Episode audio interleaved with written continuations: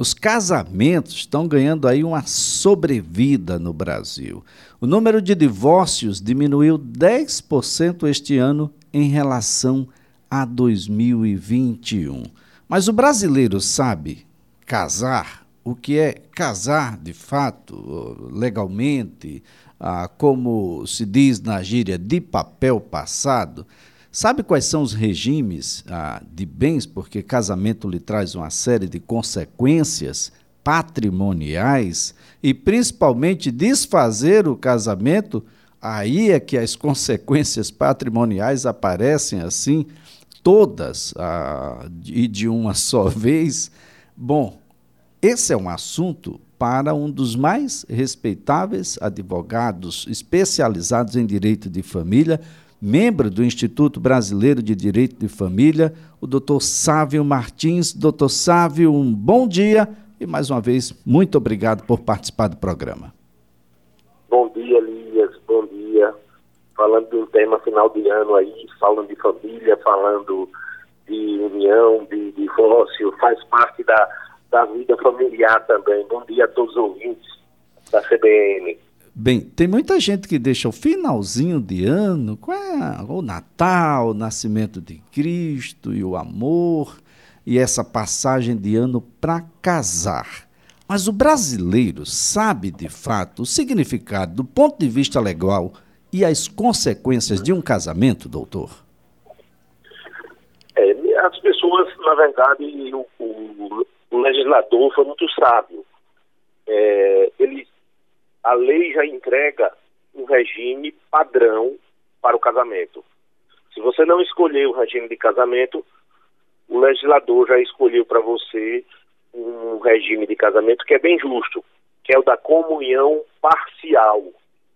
Então, assim, não, não optando por outro regime, que necessitaria uma escritura de pacto antinupcial, seria um pacto uma escritura definindo como seriam a divisão dos bens, a lei já entrega, Elias, esse regime de comunhão parcial de bens.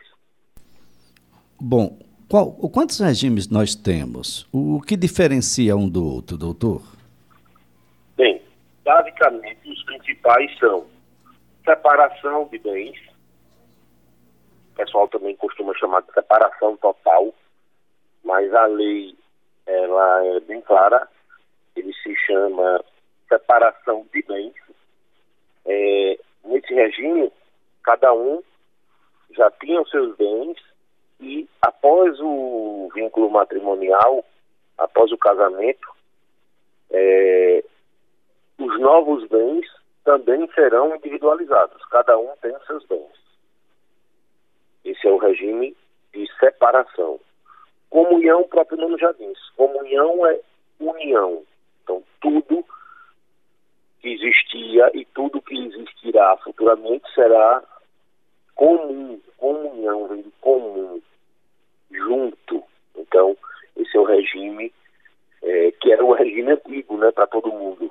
Até finalzinho da década de 70, comecinho da década de 80, com a mudança da lei, esse regime era o regime padrão da comunhão de bens, também conhecido como comunhão total. Falamos já da parcial, né? Que cada um tinha como patrimônio antes do casamento pertence a cada um.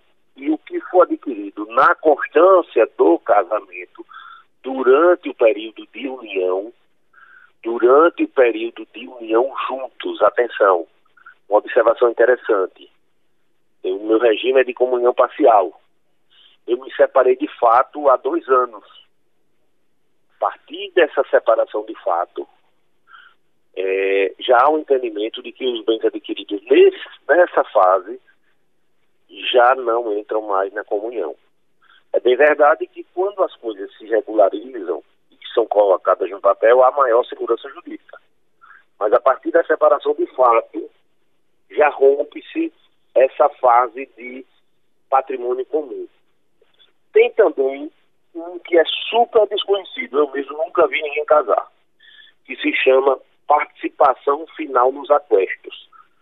muito incomum, que seria uma, um, um, uma mistura da comunhão parcial com a separação. Bem separados, e ao final, o que eles constituírem em comum seriam divididos. Então, os aquestos, os bens acumulados, no final, havendo divórcio, se houver final, não é assim, é, se houver a ruptura da relação, esses bens seriam divididos. Mas basicamente são esses. Uma observação ali, desculpe estender, mas professor já fica processando aqui a, as ideias. É, na separação, a partir de 70 anos, há uma previsão de separação obrigatória. Era 60, subiu para 70. A separação obrigatória de bens, por conta da idade. Bem, é, casamos, escolhemos aí o regime de bens e estamos tocando a vida aqui, doutor. Mas olha, ah, infelizmente já não é mais possível conviver, as variáveis da vida nos levaram a uma decisão que seria de interromper. Nós vamos agora, doutor, nos separar definitivamente. Divórcio, doutor. Como fazê-lo? Eu só posso fazer se for lá com o juiz, eu posso fazer com, bom, num cartório. Como é que está atualmente a situação do divórcio no país? Está bem mais facilitado. Antigamente, Elias, é, não existia nem separação. Primeiro, era, primeiro foi um, um disquite, que era uma separação que não era nem reconhecida legalmente. Depois veio a separação. Para se chegar no divórcio, tinha que se passar por uma fase de separação. O legislador entendia que as partes podiam voltar, então tinha uma fase intermediária. Do casamento ao divórcio, no meio do caminho, Elias, a gente encontrava a separação. E era uma fase antes do divórcio. Realmente ela não fazia sentido e era muito burocrática. As pessoas tinham que se separar depois, passado um tempo, chegar no divórcio. É, ou converter, é, seria a conversão da separação em divórcio. É, hoje está bem mais fácil, ela pode ser judicial ou extrajudicial. Quando a gente fala extrajudicial, para ser bem didático para os nossos ouvintes, as nossas entrevistas procuram sempre atender todos os nossos ouvintes, ora especialistas em direito, ora da área jurídica ou não.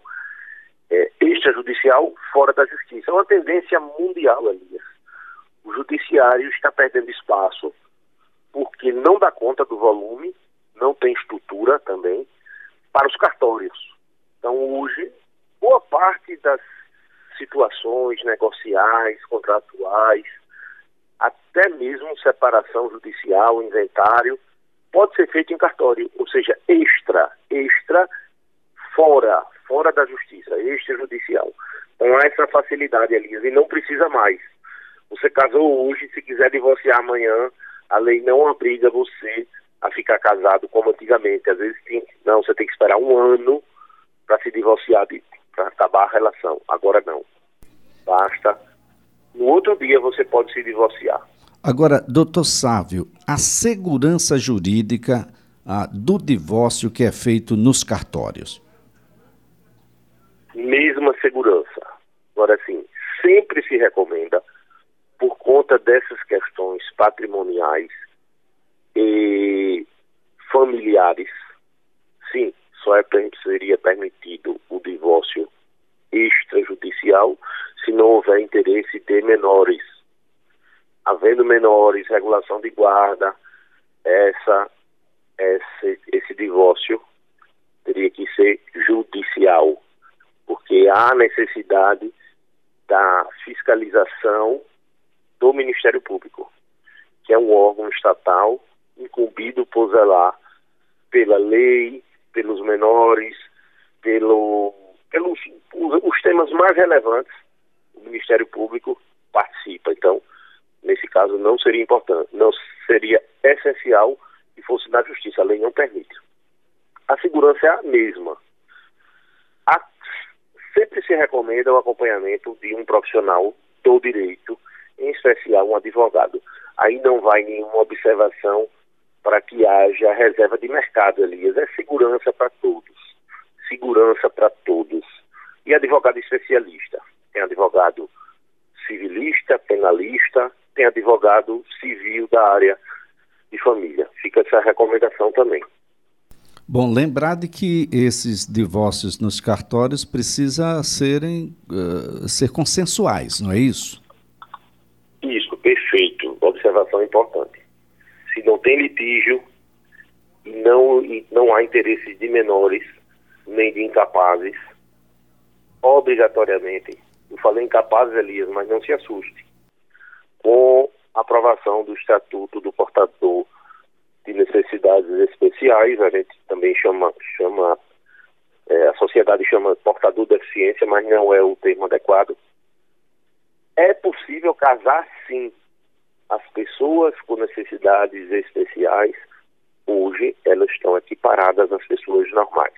Em algumas situações, poderá, poderá ser exigido uma decisão apoiada ou seja, a pessoa manifesta sua vontade apoiada por outra e vai lhe ajudar, lhe apoiar nessa decisão. É uma previsão bem interessante.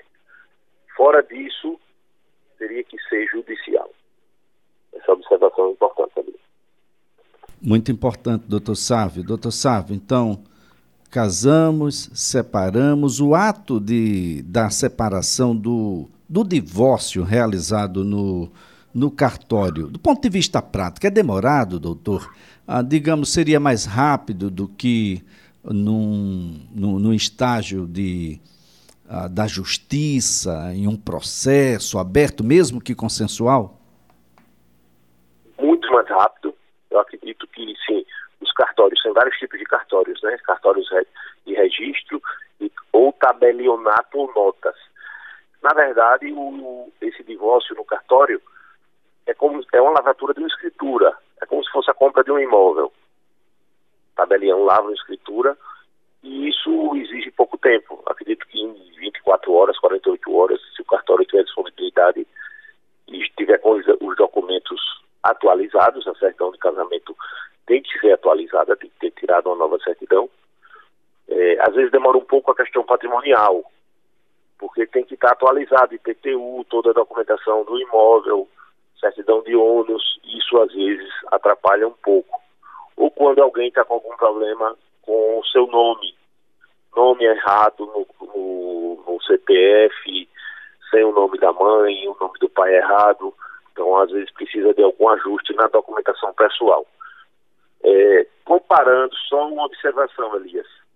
O casamento religioso, que não tem nada a ver com o jurídico, com o casamento do Estado, ele pode ter efeitos civis, mas para isso você tem que dar entrada no cartório de no cartório de casamento, no cartório de registro civil, antecipadamente. Aí, o, digamos assim, o padre ou o pastor ou o chefe religioso, ele vai substituir o juiz na celebração. Mas as exigências são as mesmas, Elias. As exigências são as mesmas. normal do civil. Agora, do... Só há essa substituição da, de quem vai celebrar o casamento. Doutor Sávio, a pergunta é do ouvinte aqui. União estável é o mesmo que casamento? Não preciso fazer mais nada? Está tudo, tá tudo tranquilo? Eu posso já converter essa união estável em casamento? Boa pergunta. Hoje, até as decisões judiciais, tanto a lei quanto as decisões do Supremo Tribunal equipararam 100% praticamente a casamento em união estável, a união estável e casamento. É praticamente a mesma situação. Lembrando que é sempre bom formalizar a união estável por escritura pública também nos cartórios. União estável, por si só, ela pode ser, já ela, se ela já existe, ela existe na prática, no, no de fato. Mas para um eventual direito previdenciário ou patrimonial, vai se exigir uma ação judicial. Então, isso aí pode suprimir essa questão da ação judicial se você tiver, no lugar da certidão de casamento, o, a união estável. Mas eu costumo dizer que, para facilitar para evitar qualquer discussão, o casamento sempre é um pouquinho mais seguro, na minha ótica. Fica inquestionável. A união estável pode ser questionada. Dizer, não, isso aí foi uma simulação, o cidadão ou a cidadã estava no final da vida, assinou essa declaração sem ler, nunca existiu essa relação e o casamento é muito difícil ser questionado. Fica essa observação. Mas os direitos são os mesmos. Atenção também, união estável, quando não há um pacto de união estável esclarecendo sobre o regime, presume-se que é a parcial. Então, quem vive em união estável está sob a égide das normas de, do casamento do, do casamento sob o regime da comunhão parcial. Essa observação é interessante. Muito, muito, muito interessante, doutor. Doutor, quero então aqui agradecer a, a sua participação. No momento oportuno, a pedido aqui do ouvinte, nós gostaríamos de falar um pouco sobre certidão de nascimento. Nós temos ainda muitos brasileiros que oficialmente sequer existem, pois não tem o documento mínimo, basilar, que é a certidão de nascimento. E o que fazer né, nas situações a, da, as famílias elas cresceram, né, doutor, sob o ponto de vista do conceito. A gente tem família de muitos, família de dois, família de um só, e essas famílias ganharam o, o direito de, de se multiplicar, seja pela adoção, seja ah, pelo, pelo ato da, da própria mulher decidir que vai ter determinada criança sozinha e por meio da, da fertilização in vitro ou de outros ou de outros de outras formas de tê-la e e o, e o documento basilar, aquele que dá origem a todos os demais, que é a certidão de nascimento. A gente pode ter um pai só, duas mães, dois pais, dois pais, duas mães. Eu posso não ter a, o pai ou a mãe, porque, eh, bom, a, a, a situação foi sozinha. Então, é um, é um documento que parece ser muito simples, mas ele gera uma importância, uma série de outros acontecimentos são totalmente dependentes deste, e a gente precisa mostrar um pouco mais, doutor Sávio, no momento oportuno, gostaria de contar com a sua participação também. Perfeito, Elias. A operação de nome também já é possível direto no cartório. A gente pode falar sobre esse tema também. É, eu queria desejar a todos os ouvintes um feliz 2023, já que a gente está falando em final de ano, em festas de final de ano e em casamento, que todos que estão nos ouvindo reflitam aí sobre suas relações e podem dar sempre uma chance, mesmo sendo advogado de famílias, sempre sou incentivador da união e da felicidade das pessoas em família. Um grande abraço a todos também que fazem a CDM. Parabéns por estar, estar cada vez mais próximo da população. Doutor Sávio Martins, muito obrigado. Um feliz 2023 de muita luz, de muita saúde, de muita prosperidade. Doutor Sávio Martins, advogado especialista em direito de família, é membro do Instituto Brasileiro de Direito de Família.